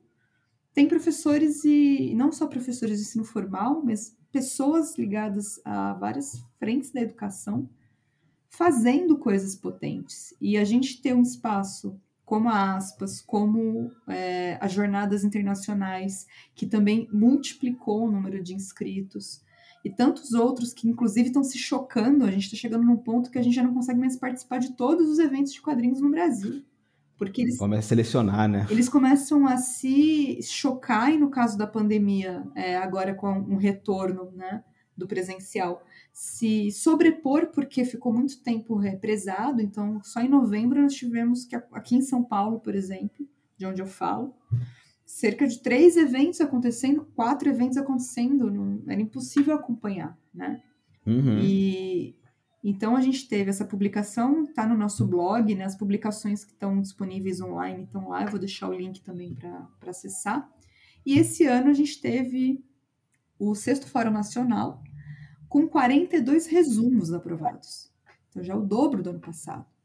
Que também poderão vir artigos, ensaios que vão ser publicados no ano que vem, novamente com um, uma diversidade de áreas. Então, nós temos pessoas da geografia, da letras, da matemática, pessoas que falam de acessibilidade, pessoas, professores de ensino regular básico, falando de experiências com a, com a internet, com quadrinhos no Instagram, é, com política, com gênero, todos eles é, podendo produzir textos é, falando desse lugar. Então, se esse ano a gente teve 25 textos que foram divididos em dois volumes para dar conta, eu espero que ano que vem a gente tenha realmente mais textos e isso só demonstra que as pessoas estão fazendo, né? Então, acho que realmente amplificou e, e eu espero, né, desejo que, que as pessoas entendam que falar, como o Yuri colocou, de cultura pop é, de quadrinhos, de games, de cinema, de, de massas, né? Porque quando você fala ali de superaventura, quando você fala de grandes produções e vem nos dizer que isso não agrega em nada, que isso não é relevante, muito pelo contrário, é isso que chega nas pessoas. E a partir daí você tem divulgação científica, né? É, é, a gente tem esse lugar que eu acho que vem da velha discussão de alta cultura e baixa cultura que Humberto Eco já estava questionando lá nos anos 70 com Apocalípticos Integrados, que é exatamente essa discrepância, né, de dizer que alguém diz o que é melhor e o que é pior, o que é relevante e o que não é relevante a partir de qual referencial, né? É muito eurocêntrico, né, muito norte-centrado. E aí, desculpe, eu acho que a potência em, em crianças vibrando com Pantera Negra e você olhar e falar, ah, mas isso daí é só fantasia, isso daí é só. É... Não, é uma potência social, é uma potência política, uma potência imagética, hermenêutica, é, que mobiliza que, essas pessoas, que vibra. Então, sim, a gente vai falar sobre química a partir de Harry Potter, sim. Do mesmo modo que eu posso falar sobre transfobia a partir de Harry Potter. Como eu posso falar sobre várias questões a partir de Harry Potter, e eu, particularmente, não li Harry Potter mas eu compreendo a potência que essa obra alcança. E o Heidegger alcança quem? Com todo respeito, Yuri. Mas assim, desde, sabe, quando que nós vamos continuar falando? Por que não falar de Heidegger a partir de Spider-Man? Qual é o desmérito? Porque eu acho que é um lugar que essas pessoas que estão falando de Heidegger e não sei quem, não sei o que lá, eu vou puxar para minha sardinha também, né? Falando de Foucault e não sei quem, estão em outros lugares que desvalorizam essas narrativas. E aí já existe uma grande né, discrepância. Eu prefiro uhum. poder falar de, de Foucault e de Simone de Beauvoir e tudo isso a partir de A Rosa, é, de A Origem do Mundo, de Liv Stromskist. Eu prefiro falar é, de todas essas questões tidas como sérias a partir de Carol Ito, que ganha o prêmio Vladimir Herzog de Direitos Humanos com quadrinhos, que é o que chega, que é o que, que, que consegue acessar mais pessoas e, e a partir daí trazer uma discussão. Sim. Então, eu, eu acho importantíssimo que a cultura pop esteja nesse lugar de validação e de, de compreensão de, de potências, porque ela chega nas pessoas. E aí a gente, quanto pesquisador, tenta entender como isso afeta né, as pessoas, porque não é só é a paixão, mas também existe todos esses outros campos possíveis de discussão, né? sem instrumentalizar a fonte também, sem pegar, que eu acho que é isso que a Natânia trouxe. o Ediliomar ele não vai dar uma desculpa para usar quadrinhos para falar de biologia. Ele fala de construção narrativa. E a biologia presente nessa obra. Não é a, a coisa de ver o filme do, da Moreninha para não ler o livro. Uhum. Ah, ler o quadrinho aqui, a adaptação do alienista em quadrinhos, que é mais fácil. A gente tem uma ideia de que essas produções pop facilitam algum tipo de aprendizado. E não é disso que nós estamos falando na pesquisa. É exatamente a validação de, de uma linguagem, como essa linguagem constrói pensamento. Sim. Né? Então, acho isso que, que está se aprofundando, espero, quero acreditar nessa, nesse aprofundamento dentro da academia. E pegando essa parte do aprofundamento, então assim, a pessoa ouviu esse podcast e ela falou assim, tá, vou pesquisar quadrinhos. É, seja na TCC, que acho que é, é o start de todo mundo, né? ou no mestrado. Acho que doutorado não, porque doutorado a pessoa já está um pouquinho mais consolidado do que quer falar. Então, focando na, no, na graduação e no doutorado, começando com a Sabrina, então, que dica você dá assim, para a pessoa que quer estudar o, o, as histórias em quadrinhos e colocar na academia? Venha para a iniciativa aspas. Brincadeira. Eu ia falar isso, você roubou a minha frase. Como diria meu orientador, brincadeiras à parte. Eu acho que se você está começando, você se encantou, né? Porque eu acho que, particularmente para mim, tudo parte também da paixão, do encantamento, né? Então, se você se encantou com aquilo, é entender é, o que você deseja dizer a partir daquilo, para não cair nesse lugar que o Ayuri falou também, de ser muito fã e ser tão fã a ponto de não conseguir tecer uma crítica ou uma consideração, né? e encontrar as pessoas que estão fazendo. Eu acho que a gente precisa ter redes de apoio, pares, pessoas com que a gente pode dialogar, discordar, é, civilizadamente, se essa palavra também ainda tem sentido, né? O que, é civilização, mas com respeito, com respeito, sem cancelamentos, né? Sem perseguições. Então, entender, eu acho que começa a partir do, do que a gente começou também, entender o que já está sendo produzido, porque eu acho que toda vez que você começa a pesquisar você fala, ah, mas o que já fizeram antes? É, e acho que hoje a gente tem aí os, os YouTube, os grupos, várias publicações, os prêmios, né? o HQ Mix, por exemplo, se torna também um lugar onde trabalhos acadêmicos estão sendo premiados. É, a gente não tem a lista dos indicados, mas tem os premiados. Eu estou né, ali num, num momento de pedir essas listas dos indicados para a gente conseguir mapear Uhum. É, quais são os trabalhos que estão sendo submetidos cada ano, porque a gente ganha né, em volume de entender isso. Mas primeiro é o que, que eu quero falar e quem já falou isso. Não para fazer um contexto histórico para te validar, mas para você entender com quem está dialogando. Sim. E aí se aproximar mesmo, se aproxime. Acho que a Natânia pode falar isso melhor que ninguém. É, não ter vergonha de perguntar, de mandar mensagens, de entrar em contato com as pessoas de tirar alguns artistas dos seus pedestais também, achar que eles são inacessíveis. Eu tive grande, o grande privilégio de ter sido aluna do André Diniz, por exemplo, e esse contato começou exatamente com um e-mail muito tímido, dizendo: Oi, tudo bem? estou pesquisando quadrinhos na iniciação científica, e seu quadrinho é um quadrinho que foi comprado pelo PNB. Você pode me falar um pouquinho dele? E de repente se cria uma. Ele poderia se dizer não, e tudo bem. O não é tá dado, né? É. Mas ele foi super aberto e começou um diálogo que se mantém até hoje. Uma pessoa generosa. Então, eu acho que também não ter esse. É, é, é, é, desnudar um pouco esse lugar do, de um artista inacessível, de um professor acadêmico inacessível. Então, ah, eu nunca vou escrever para um Paulo Ramos, eu nunca vou escrever para uma Sônia Luiten, porque eles estão aqui nesse, né, na nuvem dourada não, do Goku, né, nos campos elíseos do Seiya trazer as minhas referências para não falar de Krypton e nem de. Krypton explodiu, não vale? Olha lá o que eles fizeram. E vocês estão ainda usando eles de referência, rapaz. Né? Mas eu acho que é isso. Encontrar quem está falando junto com você e não ter vergonha, ou medo ou receio de se aproximar né, dessas pessoas, porque sim, o não está sempre dado. Então o que você o que vier é lucro. E aí você estabelece diálogos, né, para aprofundar as discussões, né? Então, bem sem medo, a gente algum a maioria não morde. Alguns podem morder, mas a maioria de nós não morde. Bacana. Natânia, qual é a sua dica aí para quem quer fazer começar na pesquisa? Sabrina já deu a dica, tem que ser cara de pau, cara. Simples assim. A gente tem uma arma que é a internet. É uma arma que te mantém um anonimato. Você pega o contato de um pesquisador, de um quadrinista e manda um e-mail para ele. Olha que espetáculo. Ele nem vai te morder, não. Ele pode não te responder, mas normalmente responde. Pela minha experiência, vamos lá, de 10, 9 respondem. Tá bom. bom. Né? E a maioria das pessoas querem, querem falar, as pessoas querem falar do trabalho delas. Sim. As pessoas querem falar do trabalho delas e elas gostam de quem quer perguntar.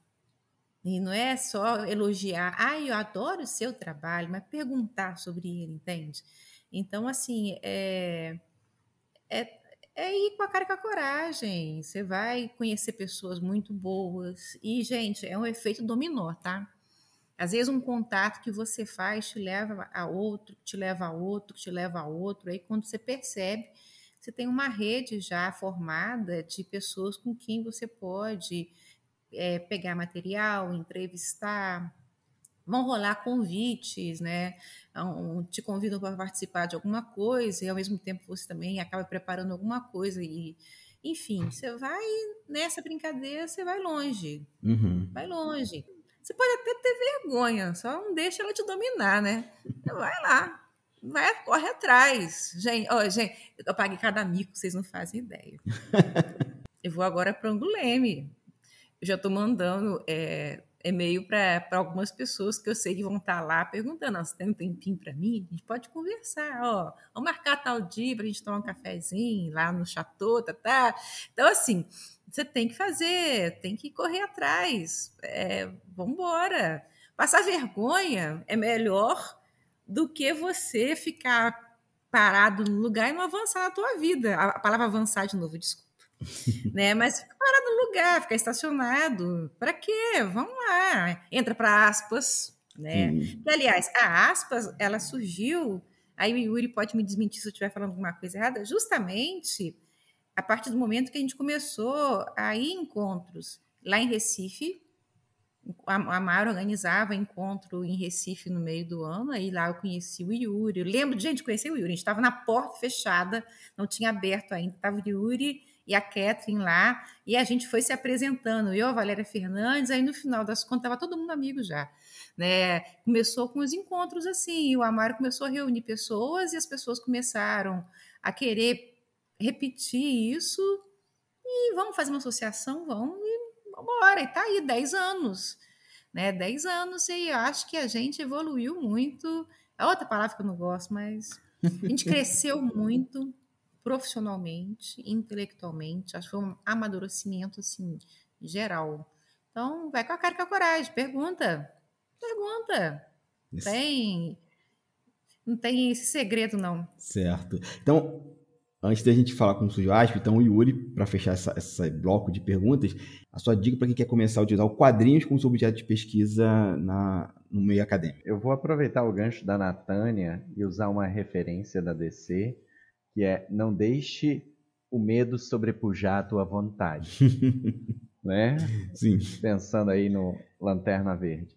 Reunindo aqui o que, o que as duas já falaram, e talvez retomando, eu diria que o primeiro é você saber o que foi já pesquisado sobre o tema, no, sobretudo se você a tua caminhada na vida acadêmica, ou seja, além de, de ser um leitor, uma leitora, você quer transformar em um objeto de estudo, de pesquisa, aí é saber o que foi pesquisado sobre o tema na, na área em que você está. Isso é importante, né? você ter os olhos voltados para a área em que você está se candidatando no estudo, o que aquela área abordou a respeito. Se ela não abordou muita coisa a respeito, aí você amplia um pouco o leque, né? Por exemplo, da religião, tu vai para ciências sociais, aí vai para ciências humanas, e aí vai ampliando para tentar mapear qual é o perfil de pesquisa que se desenvolve nessa direção. Outra perspectiva é conhecer os tipos de pesquisa que são passíveis de serem realizadas usando as histórias em quadrinhos como um objeto de estudo. Né? Então, quais, quais são os tipos? É receptividade? É análise de conteúdo? É criação? É contexto criativo? Né? Ou seja, qual, qual é o, o foco que tu quer dar? Né? Então, acho que ter claro esses, esses parâmetros. Né? E, claro, eu acho que daí entrar em contato com as pessoas. Quando eu fiz o meu TCC, aí eu estava pesquisando mito, né? Mito e símbolo, e aí eu precisava de alguma coisa sobre quadrinhos, isso era início dos anos 2000. Aí eu encontrei o Valdomiro, o Valdomiro, o Nildo Viana, que tinha feito um livrinho bem tímidozinho, bem pequenininho, que, tava, que reunia, na verdade, uma coletânea de três artigos, eu acho, e falava sobre o herói, sobre ideologia, axiologia na, nos quadrinhos, que era o gancho que eu precisava para fazer um primeiro exercício de desconstrução do mito ou de leitura do mito.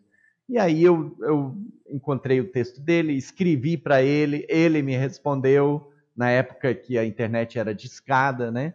Então uh, foi bem foi bem bacana nisso. Eu acho que qualquer lugar você tem que se jogar nesse aspecto. Né? Você tem que se jogar, né? E no audiovisual também é não é diferente, né? Se você quer verter para um determinado caminho, você tem que buscar construir networking, entrar em contato com as pessoas, se familiarizar com elas, ver esse universo, né? E não olhar tanto lá fora, mas olhar aqui do contexto onde tu tá e para o qual você quer se inserir, né? Tanto no sentido micro da, da área do saber, quanto no sentido maior. E foi nessa direção que, na verdade, eu acho que a aspas surgiu também, né? Ah, como a Natânia mencionou, lá em 2011, meio que a galera assim começou a se conhecer pela primeira vez. Todo mundo estava assim com umas pesquisas. Nossa, você pesquisa quadrinhos e tudo área diferente, né? Então é uma perspectiva bem, bem interdisciplinar. Aí em 2012 a Natânia fez um seminário de leitura e ensino. Acho que era o terceiro seminário de leitura e ensino lá em Leopoldina. E aí ela aproveitou e convidou o pessoal que ela tinha conhecido em 2011 é, para estar tá lá junto e falar, ter uma fala, alguma coisa assim. Na sequência, o primeiro fórum de pesquisadores em arte sequencial, que na verdade não existia aspas ainda quando o primeiro fórum surgiu. Porque um foi na, na esteira do outro, era o terceiro seminário de leitura e no dia seguinte era o fórum, de coisa de um dia cada um que durava, né?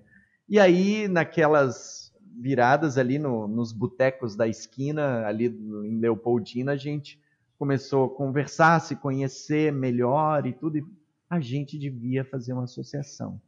Né? Porque, porque tem, a gente começou a perceber que tinha pesquisas independentes, assim, independentes eu digo, isoladas em todas as partes do Brasil. E aí a importância das pessoas se conhecerem, né?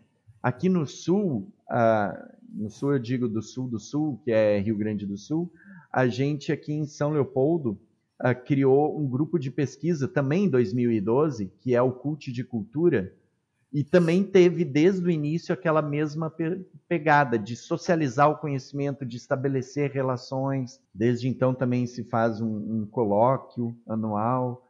Então eu acho que essa necessidade de, como a Supergirl fala no, no seriado, El Mayara, que significa em kryptoniano junto, mais fortes juntos. Eu acho que esse é o princípio da coisa. Juntos nós somos mais fortes, né? E, e dali foi indo. E eu acho que o importante é a partir do instante que a gente cria uma associação, né? A coisa fica mais séria, digamos assim, dentro do âmbito científico, porque você agrega valor simbólico. E isso dá respaldo e relevância para as pesquisas e encoraja as pessoas a pesquisarem sobre, sobre quadrinhos e cultura pop. Né? Quando a gente pensou na aspas, ali logo no preâmbulo, na introdução do, do estatuto, a gente chamou de arte sequencial, ao invés de falar de quadrinhos, embora a maioria ali massiva era quadrinhos, mas já pensando nesse leque amplo das narrativas como um todo, né, que perpassam as, os produtos culturais contemporâneos, como uh, cinema, animação, games, qualquer coisa que esteja relacionada com essa narratividade da qual os quadrinhos fazem parte são parte indelével, né? Porque todos, todos contam histórias. E essas histórias fazem pessoas, formam pessoas, formam as bibliotecas das pessoas. Então acho que acho que foi nesse afã que a aspas surgiu e foi ganhando forma, né? Mesmo que majoritariamente os pesquisadores sejam da área de quadrinhos, a gente tem desde o princípio abertura já para todas as outras pesquisas nessa mesma pegada. Bacana esse, esse teu relato, nessa é, a ideia que você falou, né, da gente se unir, essa parte do kryptoniano da, da Supergirl, é, mas a gente sabe que tem, tem várias dificuldades, né, assim, da gente criar projeto, mais um projeto assim tão pioneiro. Não sei se pioneiro é a palavra, mas assim, acho que faz parte desse momento ali, né, 10 anos atrás, como vocês falaram, de que todo mundo estava produzindo uma coisa, mas estava todo mundo muito isolado. Então, aí eu vou pedir a Natânia, é, assim, qual foi a maior dificuldade que vocês encontraram para criar a associação? Que é uma coisa é idealizar, outra coisa é a gente botar a mão na massa. Aí, ó, vamos dar o mérito da coisa. A quem lançou a ideia de ter uma associação foi o Amaro. Uhum. Aí, bom, vamos fazer. Aí a gente resolveu fundar. Assim, eu acho que a maior dificuldade é distribuir tarefa. é distribuir tarefas. É. E eu faço a minha culpa também, porque até eu também deixo uns furos de vez em quando. É porque como é, é tudo, é tudo muito, é tudo voluntário. Uhum. É uma associação que não tem fins lucrativos, a gente não tem funcionários. Então, por exemplo, a, a diretoria, que a Sabrina está aqui, ela vai falar disso também, deve falar, não sei, eu falo ela, ela tem o tempo todo tendo que estar tá administrando isso e distribuir tarefa é uma coisa difícil. Não porque as pessoas não queiram fazer, é porque o nosso tempo é muito restrito. E parece que, assim, é incrível. Parece que cada ano que passa a gente tem menos tempo. Sim. Sabrina, tem, Sabrina trabalha domingo. Tem dia que eu Sabrina, é que tá, tá trabalhando. eu posso não estar tá trabalhando né, é, fora de casa no domingo, mas, por exemplo, domingo de manhã é a hora que eu pego para fazer as minhas coisas pessoais, por exemplo. Então, assim, todos nós temos muitas tarefas, mesmo assim a gente tenta dar conta. Então, às vezes dá certo, às vezes falha, mas eu acho que no, no geral está é, é, tá funcionando. Tem algumas coisas que, que precisam ser é, corrigidas. Eu, eu falo por mim, tá? Eu, por exemplo, acho que eu poderia estar participando mais, mas não estou conseguindo às vezes me prontificar a fazer tudo que eu poderia fazer. É, no geral, no geral, nesses 10 anos, eu acho que o balanço foi mais positivo do que negativo. Sim. Tanto que a gente está aqui, né, para falar dos 10 anos. Uhum. É, a pandemia, ela pode não ter atrapalhado no sentido de não permitir que a gente se reunisse presencialmente, né, dar aquele abraço, é implicar com o Yuri pessoalmente em vez de à distância, aquela coisa toda que é sempre um prazer a mais. Só que, é, é, mas por outro lado também, ela agregou mais pessoas, né? trouxe pessoas de, que, que antes não poderiam participar dos encontros, né? porque passou a ser remoto, aproximou a gente de grupos de pesquisa que a gente às vezes sabia que existia, mas não tava, não tinha contato direto. Então, tudo que envolve muitas pessoas sempre vai ter algum problema, mas a gente consegue solucionar. A gente pode atrasar um pouquinho para fazer determinada coisa, mas a gente faz. A gente pode, às vezes, não contar com o número de pessoas necessário para uma, tarefa, mas a tarefa sai. Então, eu acho que isso é importante. Eu acho que isso é, é, é uma característica da aspas é uma característica da aspas, porque na hora do aperto você grita, aparece alguém. Sim. Né? Deixa tudo para lá e aparece. Quantas vezes gritei pro Yuri, né, Yuri? O Yuri apareceu. Quer dizer, ultimamente tá meio difícil conseguir que ele apareça, mas ele aparece. O Cabuna, você mesmo, a gente precisava de ajuda para alguma coisa, a gente te pedia, você sempre estava pronto para poder fazer. Então, assim, é, eu acho que para uma associação que não tem fins lucrativos, não tem funcionários que são pagos para trabalhar, a gente faz um trabalho muito bom. E que qualquer falha que a gente possa ter em qualquer momento, ela é justificável e ela é natural que aconteça. É natural que aconteça. Mas mesmo com problemas, mesmo com falhas, mesmo às vezes ficando um pouco estressado, a aspas está aí ainda.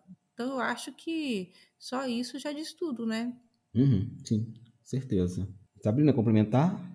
Vou, estou pensando aqui né, no que os fundadores, né, aqui a cúpula de fundação está falando aqui.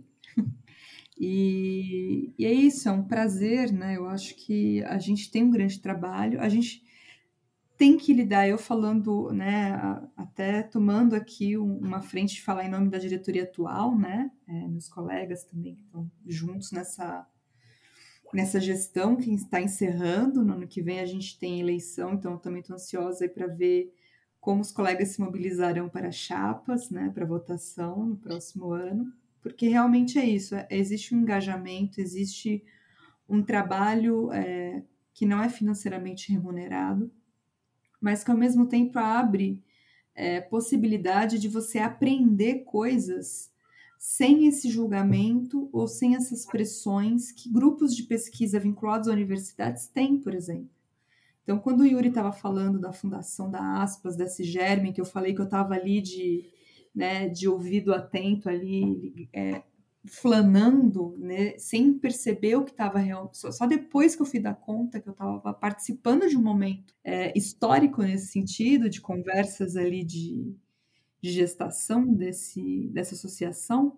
E eu, na iniciação científica, então você imagina uma, uma, uma pessoa que está na graduação ali, né, começando a entender um pouco a linguagem da pesquisa acadêmica, que existe uma linguagem própria, a gente sabe, né, ali, e, e, que foi esse trabalho da iniciação científica, mesmo com toda a dificuldade de validação, até pela própria orientação, que me levou a poder conseguir uma bolsa na época, um custeio, na verdade, de viagem, foi uma bolsa, eu fiz tudo sem bolsa, mas um custeio de viagem para o Vinhetas Sérias, que foi o meu primeiro evento internacional em Buenos Aires, em 2011, onde eu encontrei essas pessoas que eu tinha visto na, na Fifelete conversando, e ali eu fui acolhida, foi exatamente o que a Natânia falou. De repente eu estava sozinha na minha primeira viagem internacional para participar de um evento acadêmico, para falar da minha pesquisa, numa mesa que Valdomiro Ferreira era mediador.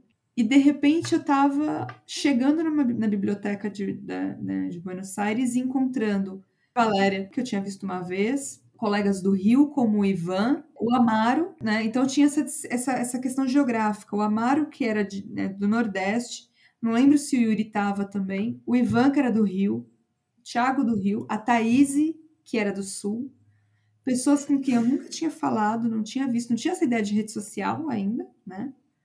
E de repente nós estávamos batendo perna por todo Buenos Aires, batendo, é, descendo e subindo ruas é, em sebos e conversando como se fossem amigos de, de muito tempo, porque existe esse lugar também do fã. Então a gente conseguia desenrolar conversas que batiam em lugares de afeto. Independente de quem nós éramos, é, a gente estava ali no evento acadêmico conversando sobre pesquisa acadêmica em quadrinhos, em diversas áreas também o Sávio, né, que era de Salvador, é, e ao mesmo tempo criando uma irmandade ali é, nesse, nessa linguagem, né, nessa linguagem tribal, né, que a gente fala que são tribos, né, pessoas conversando ali em lugares afins. E aí, de repente, ali também já estava se falando um pouco sobre essa necessidade de ter uma associação, de ter um grupo de pessoas que se reunissem. E aí, quando a gente volta em, e aí começa, né? Eu participei do primeiro fórum também, falando da iniciação científica lá em Leopoldina. E eu acho que é disso que se trata, aspas. Não existe, ao mesmo tempo que abraça todas essas linguagens é, acadêmicas, escolares, disciplinas que parece que não se misturam, exatas, humanas, biológicas, essas fronteiras se borram todas. Não há uma hierarquia também de títulos. Então, sim, você está na iniciação científica junto com uma pessoa do pós-doutorado, como o Gazi Andraus, que é, é, é um, uma referência viva na área de fanzines no país, como o Yuri, que tem prêmio CAPES, e que não vai entrar no lugar de que às vezes existe dentro de grupos de pesquisa acadêmicos vinculados a CNPqs e tudo mais, uma hierarquia de doutores, doutorandos, orientandos, mestrandos, iniciação científica. E, e na aspas, não, nem para a diretoria, então não existe essa prerrogativa para estar na diretoria, tem que ter tais títulos ou tal tempo de, de pesquisa, não, existe vontade. Vontade de dispor o seu tempo para estar fazendo uma, um trabalho administrativo também, mas aprendendo a fazer eventos, aprendendo a fazer publicações acadêmicas. Nós temos as capas dos nossos livros sendo feitos por associados que são artistas e que estão pondo isso nos seus portfólios. Então não é um trabalho gratuito, não é aquela coisa do ah, estou fazendo de graça. É, uma, é um momento de trocas. Há pessoas que fazem diagramação, revisão, então pessoas que vêm dar letras e que se dispõem a fazer a revisão. Então ali vai se gestando dentro de uma irmandade mesmo, dentro de um, de um sistema uhum. de troca que, que não passa pelo financeiro. Existe na associação uma anuidade mínima que é para manter exatamente esses patrocínios. Então, saber que nós colaboramos com valor mínimo uma vez por ano e que esse caixa vai proporcionar pessoas como essas que foram para Leopoldina fazer uma ação para a escola pública, é disso que nós estamos falando, né? E por isso também eu acho que essas cobranças não são excessivas. A gente não está aqui para se tornar um Mampu dentro da envergadura dos eventos. A gente não está aqui para se tornar um observatório de quadrinhos dentro da envergadura que ele toma com o evento internacional e com toda a sua articulação. Ele já existe. A gente não precisa se tornar ele. Acho que também tem isso. A gente não quer ser mais do que nós somos. A gente tem potencialidades, mas ao mesmo tempo a gente tem tempos. É, eu terminei um doutorado junto com a pandemia, junto com o trabalho, junto com a aspas, tocando os eventos. E é isso. É rede, é um grupo de apoio, é ter um grupo de WhatsApp em que as pessoas estão lá e que você pode dizer: eu preciso que alguém me ajude a fazer isso, porque eu não vou dar conta. E eu não tenho que dar conta.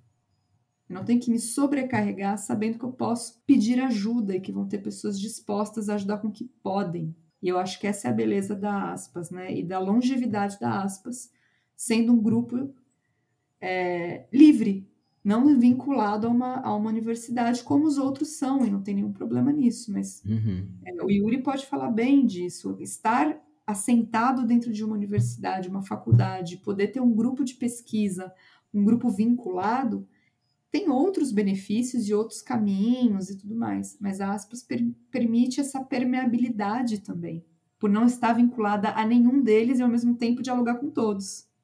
Né? Acho que essa é a beleza da, da associação. E estamos aí para a próxima gestão, que vai ter outros desafios né? e outras questões. E é isso que é bom, né? A gente vai se renovando, eu não preciso dar conta de tudo, como a Natânia não precisava dar conta de tudo, nem o Yuri e cada um vai somando. Então, que venha aí mais 10, 20, 30, 40 anos, que seja como One Piece, não acabe nunca. Não é mesmo? Essa é a ideia. É, e, e, bom, para aspas não acabar, é necessário pessoas, né? E como é que as pessoas podem se vincular a aspas? Aí, Sabrina. Eu vou deixar o link com o Cabuna, que vai pôr em algum lugar aqui desse podcast. Nós temos o blog, onde vocês vão ter todas as informações sobre a aspas, como se associar, quais são as publicações que a gente tem em e-book e algumas que estão é, impressas e que em breve aí Natânia vai organizar um grande saldão dos livros. Em breve, em breve, gente. É ter o saudão dos livros da aspas, ó. Exato. A gente tem no blog também é, um levantamento de quem já é associado com as pesquisas que estão disponíveis. Então, vocês têm uma relação ali de pesquisas de TCC, dissertação e doutorado é, e teses. E o e-mail. Então, é só mandar um e-mail para a gente. Né? Ali no, no blog tem o um contato. No Facebook também vocês têm o um contato. É, mas vocês podem encaminhar para a gente no e-mail aspascontato.gmail.com pedindo como se associar. A gente manda uma ficha, um formulário, vocês preenchem com os dados, documentos. Há uma anuidade, como eu disse, de valor que é 70 reais para o ano, então quem se, se filiar agora é, para o ano de 2023, uma parcela única de 70 reais, que é o que mantém exatamente essa essa possibilidade de patrocínios, de conseguir, às vezes, convidados para se locomoverem para os eventos presenciais, né? O ano, esse ano de 2023, a gente tem um evento presencial em Leopoldina, que em breve vai ser divulgado, então acompanha a gente nas redes sociais também para saber como participar. É, e é muito simples, a filiação é muito simples, não tem necessariamente que ter vínculo acadêmico.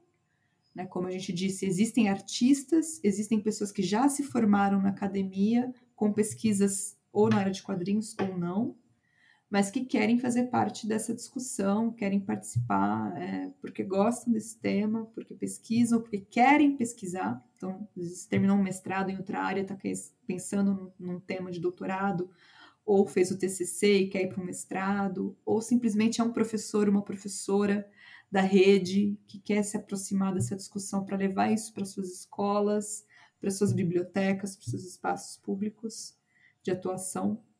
Só chegar junto que estamos aí para recebê-los.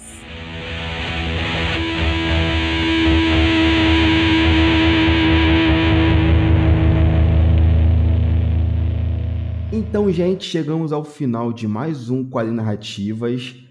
É, voltamos em grande estilo. Foi um prazer muito grande assim conversar com meus amigos, minhas amigas, conhecer a história da Aspas e compartilhar isso com vocês. Então, é isso, gente. Muito obrigado por estar aqui no Quadro Narrativas. E fiquem agora à vontade para fazer o jabá de vocês, começando com meu querido Yuri. Yuri, faça agora seu jabá. Muito bem, eu quero só agradecer a esse bate-papo super legal. É sempre muito bom, muito importante quando a gente faz aquilo que aspas é, na essência, uma reunião de pessoas falando sobre as coisas que gosta, né? Então, acho que esse é, é, o objetivo. Mas, no mais, eu diria assim, nós no Rio Grande do Sul, aqui, nós temos um, duas especializações que foram desenvolvidas pelo grupo de pesquisa aqui, que fez a curadoria dessas especializações. São cursos de pós-graduação, lato sensu, na modalidade EAD, então você pode estudar da sua casa, oferecido aqui pela Faculdades Este, a especialização em histórias em quadrinhos e especialização em cultura pop, são duas diferentes. Tem quatro ingressos, uh, até hoje de manhã pelo menos, tinha quatro ingressos por ano, até 30 de março, 30 de maio, 30 de agosto e 30 de outubro. São os quatro deadlines assim para se inscrever. Né? Dura um ano mais ou menos e você uh, vai ter a oportunidade de se deparar com o material de diversas pessoas que fazem parte da aspas, né? que fazem parte aí do, da cena de quadrinhos e cultura pop em geral. No mais, fica aí o meu, o meu convite para se inscrever ali no meu canal no YouTube, Planeta Krypton, com K-R-Y-P-T-O-N, como disse o Superman para Lois no filme de 1978, ou também a Pedra da Eternidade, que é o meu projeto sobre o Capitão Marvel, o Shazam. Acessa lá, se inscreve lá, lá vocês também têm a oportunidade de entrar em contato comigo. Lá tem um cadinho de tudo, é um universo de cultura pop, vida cotidiana e tudo aquilo que você quer para te entreter. Maravilha. Sabrina, agora é sua vez. Obrigado por estar aqui mais uma vez no Quadro Narrativas e fique à vontade para fazer o seu jabá. Obrigada, sempre bom encontrar esse pessoal. Então, um, um, a gente tem só uma desculpa, né, para se encontrar.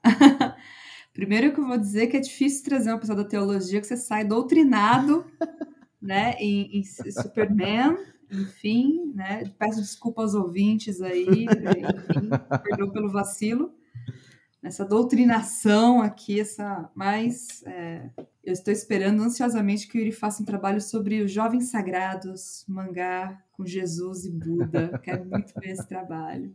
Enfim, vamos lá. Para o Jabás, eu vou começar também do, do mais pessoal até chegar na aspas eu deixo, vou deixar aí para embedar em algum canto aqui o site do Labiarte, que é o Laboratório de Arte, Educação e Cultura da Faculdade de Educação da USP. Ele é um espaço aberto para todos que estão aqui na região, não é só para os alunos da USP. A gente está voltando é, nesse formato ainda híbrido, com alguns núcleos online, alguns núcleos presenciais. Espero em algum momento voltar com o meu de quadrinhos, mas tem um sendo gestado aí sobre videogames, que vai ser presencial. E ele é um, um laboratório de extensão universitário, então ele oferece certificação para professores, é, ele é aberto à comunidade, e eu sempre faço esse apelo de que as pessoas acessem a Universidade de São Paulo, a despeito dos seus muros e das suas grades. Ele é uma universidade pública, aberta e é para todos. Então, usem todos os espaços que estão lá dentro, entrem por aqueles portões e, e se apropriem daquele espaço. E o LabArt é um desses espaços, né? Com esses núcleos gratuitos abertos para conversa, para experimentação das linguagens artísticas, não só de quadrinhos, né? Então, lá, lá no site vocês vão ver todos os núcleos que já rolaram esse semestre. Daqui a pouco a gente vai colocar também o do semestre que vem. E a gente se vê por aí. Tem também né, as pesquisas que são realizadas lá.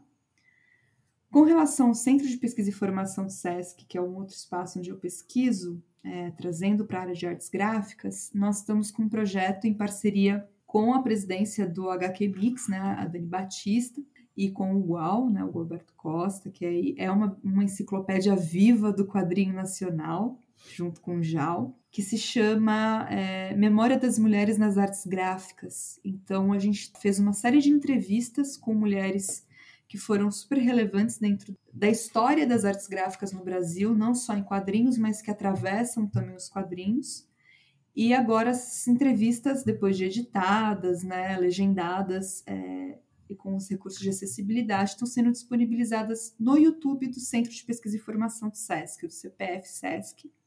A gente já tem algumas lá, né? A gente tem a conversa com a Cida Godoy, roteirista negra, que é uma referência e pouco citada em diversos materiais de história dos quadrinhos, de história das histórias em quadrinhos. É, começa fazendo roteiros de terror, né, em homenagem a Natânia aqui. Então, uma conversa com a Cida Godoy, Sônia Hirsch, é, Lúcia Guanai, Cissa Fittipaldi, a Cissa Pinto, né? É, a Lilia Mitsunaga, e a gente está preparando agora também para subir é, uma praticamente inédita com a Alice Taqueda e da importância né, da presença dela dentro da estruturação do que se tornou a Maurício de Souza Produções, Priscila Farias, é, Sônia Luiten, e Marisa. Então, essas são algumas que ainda vão chegar por aí, então acompanhem lá no site para acompanhar essas conversas com essas mulheres que têm um papel assim, excepcional no desenvolvimento do mercado editorial brasileiro, das artes gráficas e dos quadrinhos né, em geral, charges, cartoons, tiras, revistas, é, e como isso também tem um teor político, cultural, social que traz a cultura pop para esse lugar que a gente estava né, cansado de dizer que é irrelevante, que é extremamente importante para a história né, do país. E chegando na aspas, eu vou reforçar o convite, né? Acessem o nosso blog para conhecer o que a gente tá, publicou, para conhecer os membros associados é, e as pesquisas é, acadêmicas que eles desenvolveram, que estão lá embedadas, e o nosso YouTube, é, como a Natânia disse, tudo tem tempos, então ele, esse ano, sobretudo de 2020, ele ficou é, um bom tempo inativo com novos vídeos, mas os vídeos que estão lá é, do Café com Aspas, de conversas é, sobre lançamentos, sobre temas específicos. Então, tem cultura coreana, quadrinhos e matemática, quadrinhos e biologia, educação, gênero uma série de debates ali gravados que são relevantes e, e são é, não se perdem no tempo, né? São, são, sempre bons de se ver em qualquer momento ali. Vocês vão conhecer um pouco mais dos nossos associados também no YouTube com essas conversas que estão gravadas. Todos esses links vão ficar aqui depois com o Cabuna e ele coloca aí para vocês. Da minha parte também acho que foi um jabá extenso, mas é isso, né? Aproveitar o espaço para divulgação do que a gente faz é sempre bom. Excelente. E, para encerrar, a Imperatriz de Leopoldina. Natânia, muito obrigado por estar aqui no Canal Narrativa. Até que enfim te trouxe para cá. E faça agora o seu jabá. O meu jabá é um jabá, jabá de dieta, entendeu? É curtinho. Eu vou falar do encontro da aspas, do entre aspas, que vai acontecer ano que vem. Em breve a gente vai estar fixando uma data e lançando é, já a chamada para as inscrições. É um encontro diferente dos outros, porque, né, apesar da gente ter algumas atividades de comunicação e tudo mais, as atividades, de forma geral, são voltadas para os associados, no sentido assim, em oferecer para os associados é, experiências de estudo, de lazer, de de troca de conhecimento, né? Mas se, quem, se alguém tiver interesse em conhecer, é o momento. Né? É, é, é o nosso encontro mais intimista, porque ele não é realizado dentro da universidade. O fórum normalmente está vinculado a uma universidade, e não, entre aspas, é um encontro nosso. Você quer conhecer quem é aspas, quer ver a cara real da aspas, vá no entre aspas. Ficou até bonita a frase. Né? Vou fazer propaganda do blog da Gibiteca, Helena Fonseca, que é uma biblioteca escolar que eu coordeno.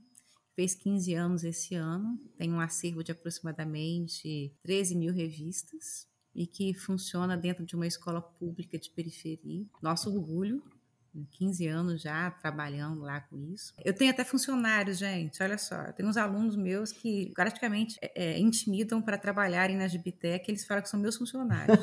Não são pagos, mas é, mas é ótimo. Eles, falam. eles andam pelos corredores da escola com a chave da Gibitec e falam, a gente vai para o nosso escritório. É muito engraçado.